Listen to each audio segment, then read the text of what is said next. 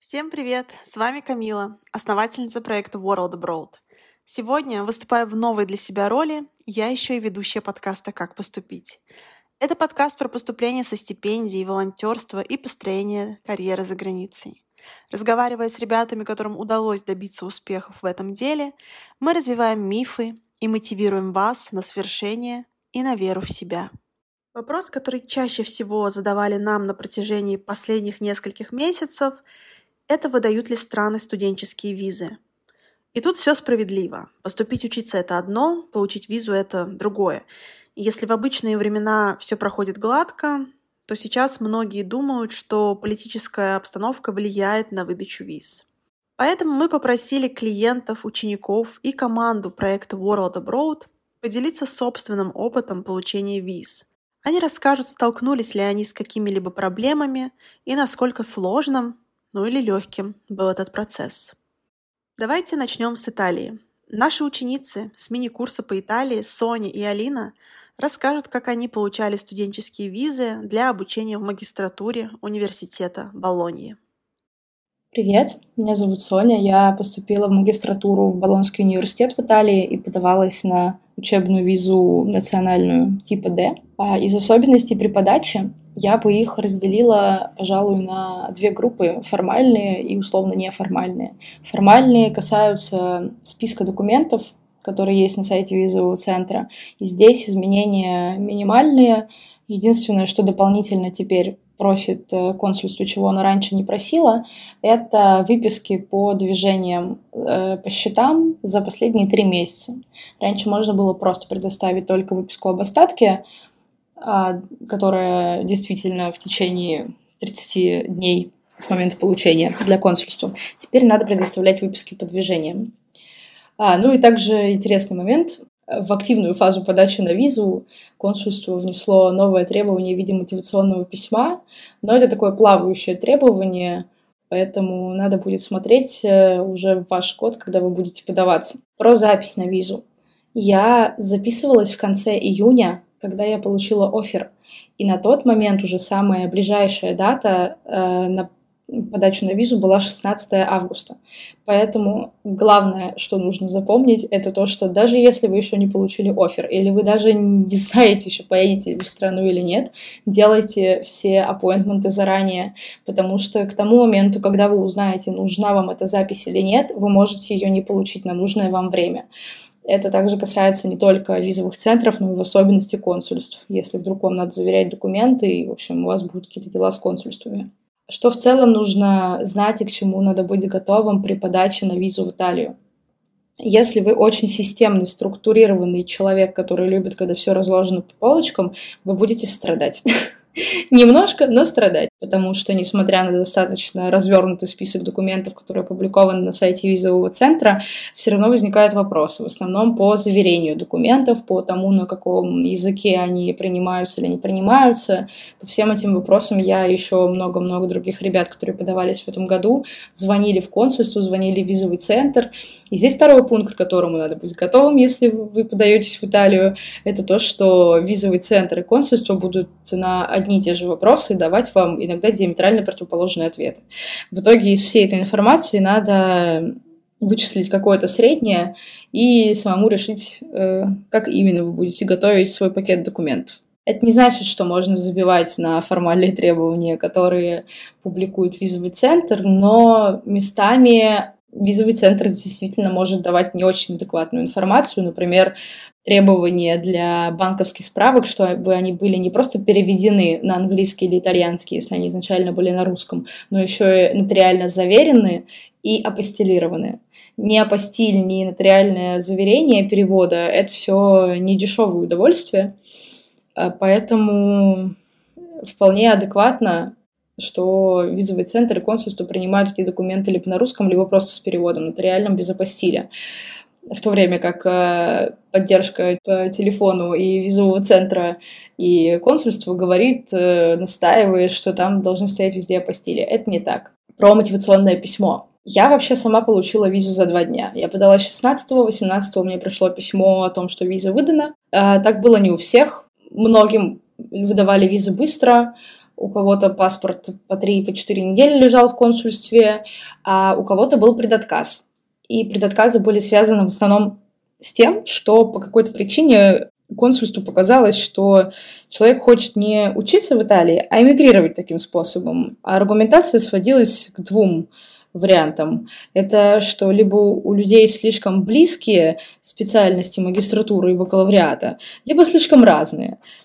А люди, которым пришел предотказ, писали мотивационные письма объяснительные, почему это на самом деле не иммиграция, почему они действительно хотят поехать учиться, едут именно учиться. Некоторые прикладывали сравнение учебных планов а, нынешней программы, на которую они поступили в Италии, и их бакалавриата, например, российского. Но по итогу всем визы выдавали, Тут скорее вопрос в сроках и в том, что надо быть готовым к тому, что это может затянуться и делать все заранее. Отказов по визе, насколько я знаю, не было ни у кого. Но в целом все достаточно легко, дружелюбно. Никто не ставит никакие палки в колеса а, по принципу вашего гражданства. Далее все еще принимает российских студентов, и в этом плане все в штатном порядке. Всем привет, меня зовут Алина. Недавно я получила студенческую визу в Италию, а, когда я еду в Болонский университет учиться на магистратуре. Вообще, получение визы в Италию мне показалось очень таким интересным процессом, скажем так. Изначально я очень мало знала о получении студенческой визы, поэтому меня удивляло просто огромное количество вещей. И первые проблемы со сбором документов у меня начались с финансовой гарантии. Для подачи на студенческую визу в Италию вы должны показать на своем личном счете довольно большую сумму денег. Она состоит из обязательных 6 тысяч евро. А, это требование консульства, это сумма, которая вам должна быть достаточно на выживание в течение года в Италии. К этим деньгам надо прибавить сумму за годовую аренду жилья и сумму на обратный билет. И собрать эти деньги, которые суммарно, суммарно составляли более 10 тысяч евро, было очень сложно. Кроме того, для подачи на визу нужен специальный документ. Summary с портала Университали. Это документ, который подтверждает то, что вуз тебя принял, и подтверждает это консульству. Надо подать заявку на Summary, на специальном вот этом портале итальянских вузов, который называется Университали, и ждать, когда твой вуз ее подтвердит. И мне вот очень повезло, слава богу, моему, мой вуз сделал все очень быстро. Но я знаю истории, когда люди ждали свои подтверждения и даже до сих пор ждут а, по несколько месяцев. Также для подачи на визу нужен особый документ, который подтверждает, что твой уровень образования подходит, и ты можешь продолжать свое обучение в Италии. Он называется Дикларационно ди Валоре или просто ДДВ. Делается он около двух недель в консульстве. Мне, правда, очень повезло с этим. Мой вуз разрешил заменить ДДВ европейским приложением к диплому. Также, что меня удивило, это то, что желательно при подаче на визу приложить контракт на жилье. Контракт на жилье в Италии — это очень сложная штука. Многие прикладывают бронь отеля и письмо на имя консула, что обязуется найти жилье. Такая схема тоже прокатывает. Что еще было очень сложно при подаче на визу? Даты, когда можно подать документы. Я как-то очень быстро поняла, что надо забронировать дату подачи документов заранее, и я записалась в начале июля. Но когда я записывалась, напоминаю, в начале июля я смогла записаться только на 19 августа. Мой совет, наверное, на следующий год всем поступающим — это бронировать все даты заранее. Ответа при этом я дождалась довольно быстро. Я подала документы в пятницу днем, а в понедельник уже получила ответ, что виза выдана. Так что все было очень быстро. И если говорить о каких-то еще советах, то я бы посоветовала начать готовить э, документы на визу сильно заранее, особенно апостиль, ДДВ, потому что это такие самые долгие по готовности документ. Плюс некоторые документы надо будет переводить на английский или итальянский, если они у вас изначально выданы на русском. Также я посоветовала бы копить деньги, потому что лично для меня процедура подачи на визу и сбора всех документов оказалась довольно затратной.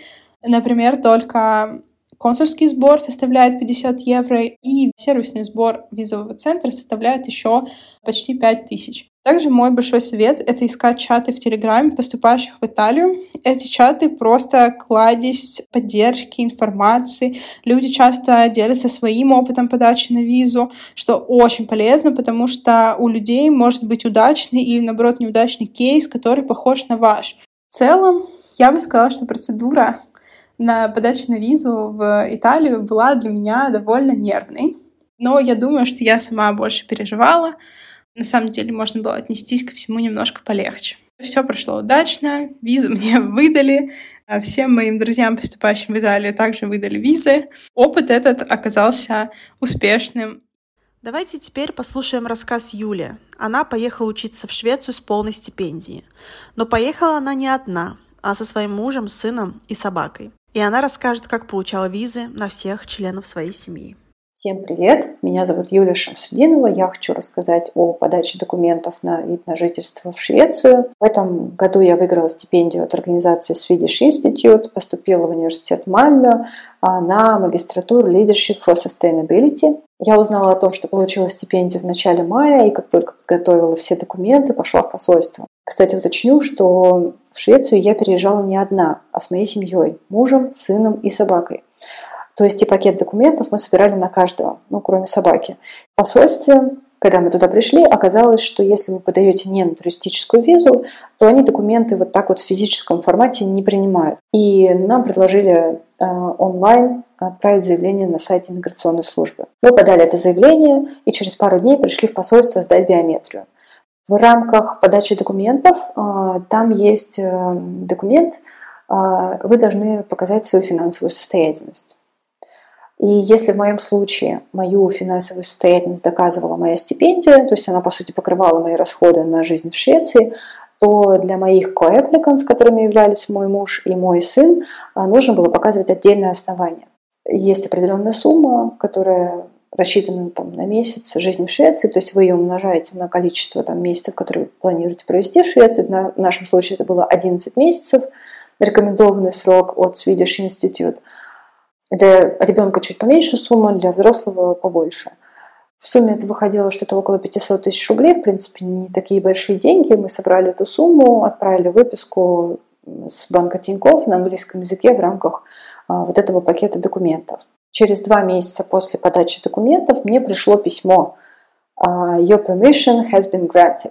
То есть мне одобрили вид на жительство. Сначала я, конечно, очень обрадовалась, потому что там не было никаких деталей, просто все было очень классно. Но потом я увидела внизу указание на то, что моим co-applicants нужно предоставить дополнительную информацию. Я перешла по этой ссылке, и там а, была форма, которая предлагала нам за две недели отправить выписку с другого банка. Поскольку сейчас российские банки находятся под санкциями, то э, ни банк Тинькофф, ни какие-либо другие российские банки не подходят в качестве такой вот выписки. Нам предложили сделать выписку с зарубежного банка, и чтобы счет был не в рублях, как было в первом случае у нас, а в валюте. Ну, соответственно, тут начался квест, как за две недели сделать счет в иностранном банке. Муж у меня перерыл, наверное, миллион решений и в итоге нашел самое, наверное, нетривиальное и, на мой взгляд, вообще крутое. Он нашел э, Международный банк Таджикистана, э, который делал карточки удаленно. То есть ему даже не нужно было никуда ехать. Мой муж сделал долларовый счет в Международном банке Таджикистана, и мы снова сделали выписку с этого долларового счета уже. Отправили и ждем еще неделю. И вот мы ждем эту неделю, и ничего не происходит. И тут кто-то из других стипендиатов, у нас есть чат стипендиатов Swedish Institute, кто выиграл э, стипендию также в этом году, нашел на сайте миграционной службы имейлы их подразделений, которые занимаются оформлением ВНЖ для студентов разных вузов. То есть там была разбивка прям по вузам, и был указан департамент, который этим университетом занимается, и его имейл. В моем случае это был департамент Векши. Мне пришлось написать им письмо напрямую, напомнить о себе, сказать, что вот, а, сроки уже горят, пожалуйста, примите решение. И буквально на следующий день наш офицер прислал нам ответ решение, принято для всех членов семьи. Если вы думаете, что это конец моей истории, Нет, не совсем, потому что дальше будет следующий этап. Чтобы вам пересечь границу, нужны карточки вида на жительство. До санкционные времена карточки доезжали до посольства за пару недель максимум. Сейчас же срок растянулся до неопределенного. В зависимости от того, когда в Россию из Швеции полетит кто-то из дипломатов и возьмет пакет с карточками с собой. Итого расскажу про наш таймлайн. Мы подали документы 12 мая. Мой вид на жительство одобрили 11 июля. Мужу и сыну вид на жительство одобрили 28 июля. Я получила свою карточку 5 августа. Муж и сын получили свои карточки 16 августа. Так эта история завершилась. Я желаю всем удачи. Теперь мы медленно, но верно перемещаемся в США. Даша, наша клиентка с полного сопровождения, расскажет, как получила визу в США. Именно вокруг этой визы всегда витает больше всего страхов, и есть мнение, что именно она требует очень много логистики. Но, чтобы узнать об этом поподробнее, давайте послушаем Дашу. Всем привет, меня зовут Даша, а я из Москвы, из России, и сейчас я учусь в США в Illinois State University а, в магистратуре по программе Communication. Это мой первый год, э, я только начала, поэтому процесс получения визы проходила совсем недавно, и вспоминания все еще свежи. Я получила офер от университета в начале марта, и это было в самом начале всех событий, о которых мы все с вами знаем. Я вспоминаю этот период с большой дрожью, так как Каждый вечер моим новым хобби было открывать телеграм-чаты и читать накопившиеся за день сообщения из э, чатов по визам, где закрыли границы, где развернули самолет, куда еще можно записаться на интервью, где открылись места и так далее. И я понимаю, что, с одной стороны, требовалось очень много моего эмоционального ресурса, чтобы следить за всей ситуацией, которая разворачивалась вокруг вопроса с визами. Но в то же время я проделала такой большой research, что, мне кажется, именно вот этот research помог мне максимально эффективно использовать свое время и максимально быстро получить визу. И успешно, что самое главное. А выбирала я без визовые страны для того, чтобы получить э, визу США, э, так как э, у меня не было в то время Шенгена, и никакой другой визы открытой тоже не было.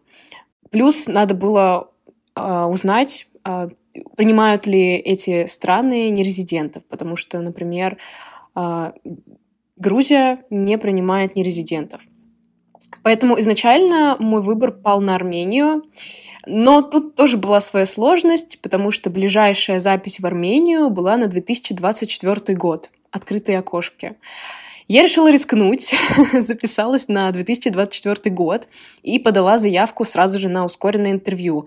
Для этого мне надо было описать причину, а, почему, то есть указать дату начала моих занятий, дату начала программы и приложить I-20.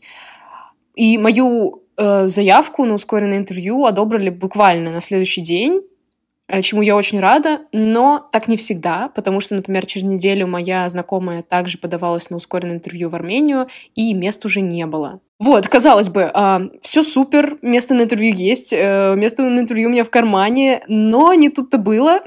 Один вечер я захожу в телеграм-чат, и вижу сообщение от девочки, которая также едет в магистратуру, также едет в мой университет, и ей дают административную проверку.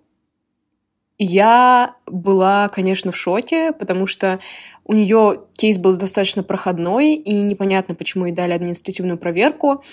Соответственно, я начала думать, как бы мне поменять Армению на другую страну, потому что в Армении ускоренное интервью мне дали буквально за а, три недели до начала, до даты начала моей программы, и я очень не хотела рисковать административной проверкой, поэтому я поменяла Армению на Казахстан.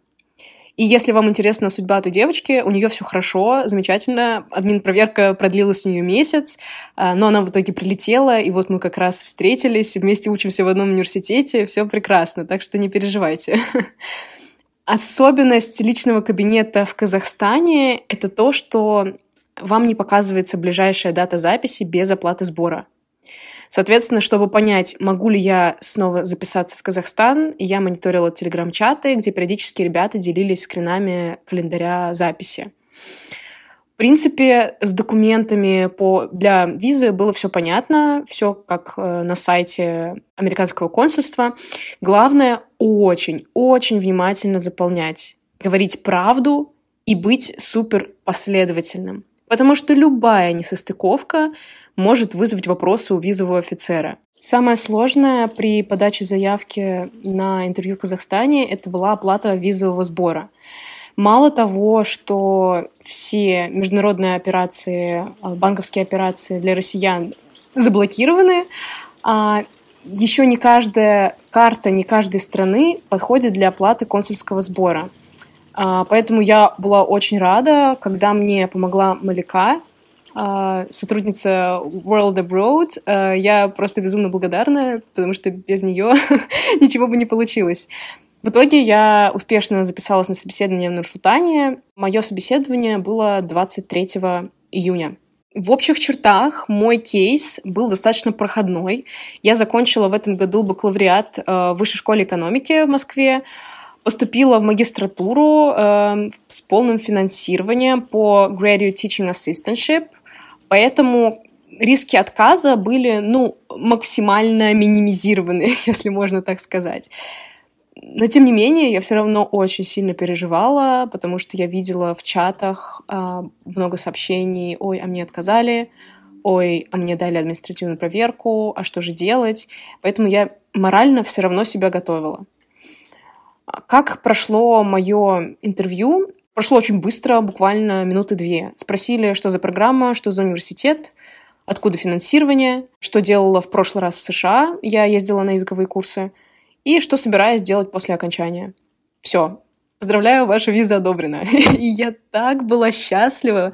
Мне кажется, каждый человек, которому одобряли визу в США, испытывал вот это вот чувство, что, о да, я держу ее в руках. Это просто неповторимое ощущение.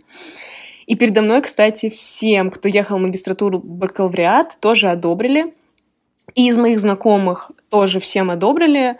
Правда, половину отправили потом на административную проверку из-за прошлого бэкграунда, но в итоге все равно им дали. Совет, который я могу дать, продумывайте обязательно свой кейс.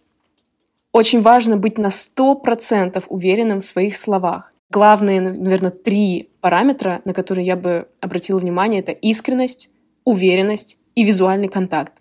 Визовые офицеры очень-очень хорошие психологи, и смотрит не только на то, что вы отвечаете, но и как вы отвечаете. Напоследок я хотела бы сказать, что тот путь, который прошли ребята, поступающие в этом году, и кто решился поступать в следующем году, этот путь очень сложный. Будьте готовы, что на вашем пути встретится очень много препятствий, много сложностей. Возможно, даже в какой-то момент вы подумаете, а зачем я всем этим занимаюсь? Но знаете, это очень сильно закаляет. Мы много говорили с русскими ребятами про наш путь и про конкуренцию с американцами. И знаете, они не представляют, через что мы прошли, чтобы быть просто рядом с ними, просто рядом с ними на той же самой программе. Наш запас прочности, наш стержень, он просто нереальный. И это делает нас круче. Поэтому все, кто собирается сейчас поступать, будьте готовы к челленджам, но воспринимайте это не как палки в колесах, а как трамплин к чему-то новому, к вашей мечте, и просто идите, не останавливаясь, не оглядываясь назад. Это то, что бы я хотела пожелать всем, кто только начинает или сейчас находится на середине своего пути. Пока все идет неплохо, и все наши гости подкаста свои визы получили. Но нужно добавить немного дегтя в эту бочку меда, и поэтому мы дадим слово Саше. Она расскажет про свой опыт получения гостевой визы в Норвегию для участия в летней школе.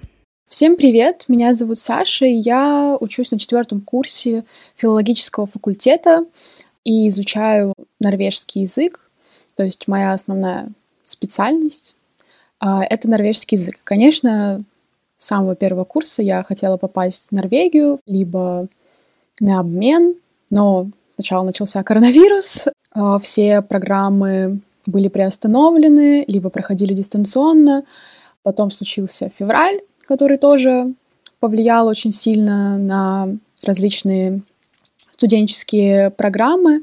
Стипендия, на которую я претендовала и собрала огромное количество документов, норвежско-русская, она была отменена, но я все-таки решила подать э, еще заявки в летние школы подала в летнюю школу в Бергене. И, собственно, в начале мая мне пришло подтверждение, также мне предложили стипендию, а, которая покрывала проживание и саму стоимость курса, то есть мне надо было только оплатить визу, дорогу и питание, и там личные какие-то расходы в самой Норвегии, что, конечно, было большим плюсом, потому что все-таки снижало расходы значительно.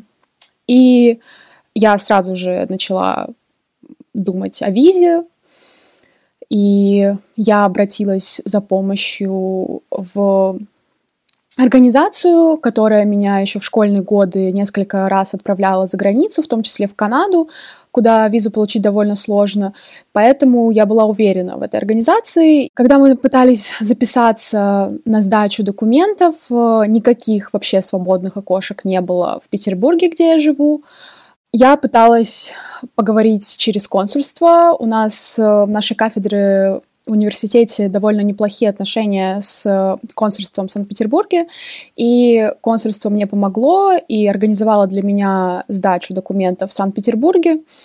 И 25 мая я подготовила и сдала документы. С того, что мне показалось необычным, я всегда раньше прикладывала спонсорское письмо и выписки, соответственно, с счетов родителей, но здесь когда-то недавно, не знаю, может быть, пару лет назад, как мне сказали, поменялись правила, и теперь совершеннолетние, если они едут без, собственно, вот этого спонсора, они должны прикладывать выписки со своих счетов, что, конечно, было небольшой проблемой для меня лично, потому что, ну, естественно, у меня не такие расходы по моим личным картам, и, соответственно, конечно же, пришлось все эти деньги как-то переводить на мой счет, чтобы была хотя бы какая-то видимость что я смогу себя обеспечивать в Норвегии.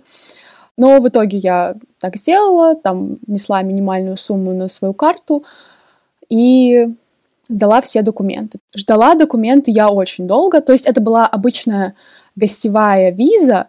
Норвегия сейчас не выдает туристические визы для учебной, у меня слишком маленький срок летней школы, потому что она всего месяц. И это была обычная гостевая шенгенская виза, Uh, у меня хорошая визовая история, как я сказала, у меня была канадская виза, одна из самых сложных для получения. У меня была виза Великобритании, у меня было несколько шенгенов. Но проходит 10 дней, за которые обычно делают документы, и как бы никаких подвижек. Единственное, спустя неделю после того, как я подала документы, мне позвонили из посольства и задали несколько вопросов, что тоже было довольно необычно. Меня спросили, как я собираюсь оплачивать э, свою жизнь там. Я сказала, что я собираюсь брать с собой наличные, назвала сумму. И второй вопрос был, как вы собираетесь оплачивать свое жилье, что мне показалось странным, потому что э, в моем приглашении было написано, что моя стипендия покрывает мне жилье. И больше мне из посольства не звонили. И здесь начинается просто какое-то невероятно долгое ожидание. Проходит уже две недели, проходит три недели, проходит уже месяц, и мне уезжать уже через неделю, ответа никакого нет. Я снова, снова пришлось подключать связи, что, конечно, не очень приятно. Я обратилась за, за помощью в университет, преподаватели из университета вышли на своих знакомых в посольстве. Я просила писать в посольство руководство школы, и всем отвечали одинаково, что у нас сейчас очень большая нагрузка, что мы в скором времени рассмотрим документы, но как бы ответа все еще не было. Уже началась летняя школа, уже прошло там 25 число, когда я должна была быть в Норвегии. В итоге 29 числа мне приходит даже мне не пришло уведомление, я просто сама заходила каждый раз по трекинговому номеру почтовому смотреть, отправили ли мне документы. 29-го их отправили, а, и 30 июня, это еще и мой день рождения, мне пришел конверт заветный, и я поехала сразу с утра его забирать. и вместо визы мне пришла кипа бумаг, в которых расписывалось, почему визу мне не дали. Там было указано три причины. Первая причина, и я думаю, что основная, это то, что у меня нет связи с родиной, что я young unmarried, э, у меня нет детей и другой связи с родиной, хотя я предоставляла справку из вуза, где был написан год окончания вуза, и это следующий год, а не этот. И, но это, видимо, было недостаточно для них. И две вторые причины, они были финансовые. Первая из которых то, что а, выписка предоставлена из русского банка, а русские карты не работают за рубежом, поэтому нет никакой гарантии, что вы сможете месяц там жить. А вторая финансовая причина — это то, что моя страховка, она тоже от русской организации, тоже нет никакой причины, что будет доступ к этим деньгам. Вот это для меня было максимально странно и неожиданно, потому что как бы нигде не было написано, что нельзя предоставлять выписку из русского банка. Плюс, как бы, мне это не то, чтобы я сама все документы подготавливала. Мне помогал человек, который занимается визами уже 20 лет. И я потом еще перепроверяла все, то есть мы довольно дотошно готовили документы, и как бы вот это мы просто не могли упустить. И потом выяснилось то, что с 30 мая, я подала 25 мая, документы, а с 30 мая поменялись правила. И Норвегия переместила россиян и Россию в оранжевую зону, для которой действуют другие правила подачи на визы. Это страны с высоким э, риском миграции, поэтому поголовно стали приходить отказы. Даже тем, кто ехал к сестрам, братьям, стали приходить отказы. А для бакалавриата теперь э, сложно получить визу, в большинстве случаев не дают только для магистрантов. То есть сейчас Норвегия для именно образования, для получения визы довольно такая неприятная страна, на мой взгляд. А теперь даем слово чудесным координаторкам проекта World Abroad Насте и Даше, которые расскажут про свой опыт получения виз во Францию и Германию. Привет, меня зовут Мехно Анастасия, и я поступала во Францию для дальнейшего обучения в магистратуре. Я поступила в École Polytechnique de Paris на программу «Физика высоких энергий». При подаче каких-то категорических особенностей не было. Единственное, что отличает э, подачу на визу во Францию, это необходимость иметь при себе бумагу, которую ты получаешь после прохождения процедуры Campus France. Эту процедуру необходимо проходить всем студентам, которые собираются обучаться во Франции, что на программах бакалавриата, что на программах магистратуры. Если будет кому-то интересно, смотрите вебинар по поступлению во Франции, читайте посты, потому что про процедуру Campus France мы неодноразово вам еще расскажем. В остальном документов, которые какие-то особенные или необычные, не было. Все как всегда, письмо о зачислении в ВУЗ, бумаги, которые доказывают, что у вас достаточно средств, ну и подобное. Мне достаточно повезло, и я не ждала каких-то э, долгие недели, чтобы записаться на подачу документов, поскольку я подавалась в Новосибирске. Когда я была готова, когда у меня были все документы на руках, я просто зашла и выбрала ближайшую дату. На следующую неделю было четыре окна записи, и я выбрала удобное себе время. Но, насколько я знаю, люди, которые подавались в Москве, Санкт-Петербурге и Казани, не имели такого удовольствия и постоянно мониторили сайты, чтобы записаться. Подала документы я достаточно быстро, у меня не, не было особенных расспросов, поскольку у меня э, вместо документов, доказывающих, что у меня достаточно средств на счету, была просто бумажка от э, Кампус Франц, которая доказывала, что я стипендиат правительства Франции, и этого было достаточно. В другом окне подавался молодой человек, который э, имел ту же самую бумагу на руках, и попался специалист не очень грамотный, видимо, и его долго расспрашивали про эту стипендию, но он все рассказал, и нормально. Документы все приняли. Э, в принципе, процесс занял около 40 минут, потому что они заполняли свои бумаги, и при подаче все равно нужно заполнить анкету, в которой я сделала ошибку, они ее перепечатывали, перезаполняли, но это не проблема, и сотрудники относятся достаточно лояльно, поэтому сам процесс продачи был для меня достаточно простым. Я подавалась в тот период, когда визы выдавали достаточно быстро, их быстро рассматривали. Я общалась с другими студентами из других городов, которые тоже подавались на визу. Кто-то из них был с моей же ситуацией, то есть стипендиат. И, в принципе, я знала, что визы выдают ну, за одну рабочую неделю, где-то так. По итогу делались мои документы, получается, где-то 10 дней.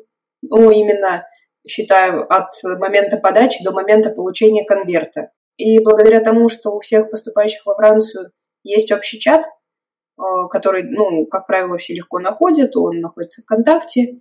Я знаю, что большинство людей, которые подавались в магистратуры и на бакалавриат, получили визы, очень-очень мало отказов. Большинство отказов связано с недостаточным доказательством наличия средств на счете. То есть, если у вас есть какой-то спонсор, ваши родители, там нужно это очень кропотливо все документы проверить, нужно все доказать. То есть, тут могут возникнуть проблемы, но у большинства их не было. Больше всего отказов было у тех, кто ехал на языковые курсы, но это всегда так было, то есть это не связано с текущей ситуацией или с чем-то еще, просто люди не всегда э, кропотливо подходят к подготовке документов. Привет, меня зовут Даша, и сегодня я расскажу о том, как приехала в Германию. Я поступила в магистратуру Технического университета Мюнхена по специальности Sustainable Resource Management. Процесс подачи на визу был довольно спокойным. Я не столкнулась ни с одной проблемой или сложностью. Я подавала документы через визовый центр в Санкт-Петербурге. Его сайт предоставляет всю необходимую информацию, да и к тому же им легко дозвониться при возникновении каких-либо вопросов. Нужно просто звонить в строго отведенное время, которое также указано на сайте. Записывалась я за пару недель до желаемой даты. Так как это был июнь, то никаких проблем с свободными окошками у меня не было. Я знаю, что при подаче в других городах некоторые сталкивались с отсутствием свободных мест, однако в таком случае нужно попробовать позвонить и записаться по телефону, либо же написать письмо на электронную почту. Обычно проблема решается довольно легко, особенно когда речь идет о студенческой визе. Какие-то дополнительные окошки у них, конечно, есть. Все документы для подачи перечислены на сайте. Ничего дополнительного у меня не спрашивали. Во время самой подачи сотрудники визового центра обычно перестраховываются и берут даже то, что в принципе и не надо. Например, обычно вопросы возникают насчет документа о принятии на программу, потому что по умолчанию университет рассылает его в электронном виде без подписи и печати.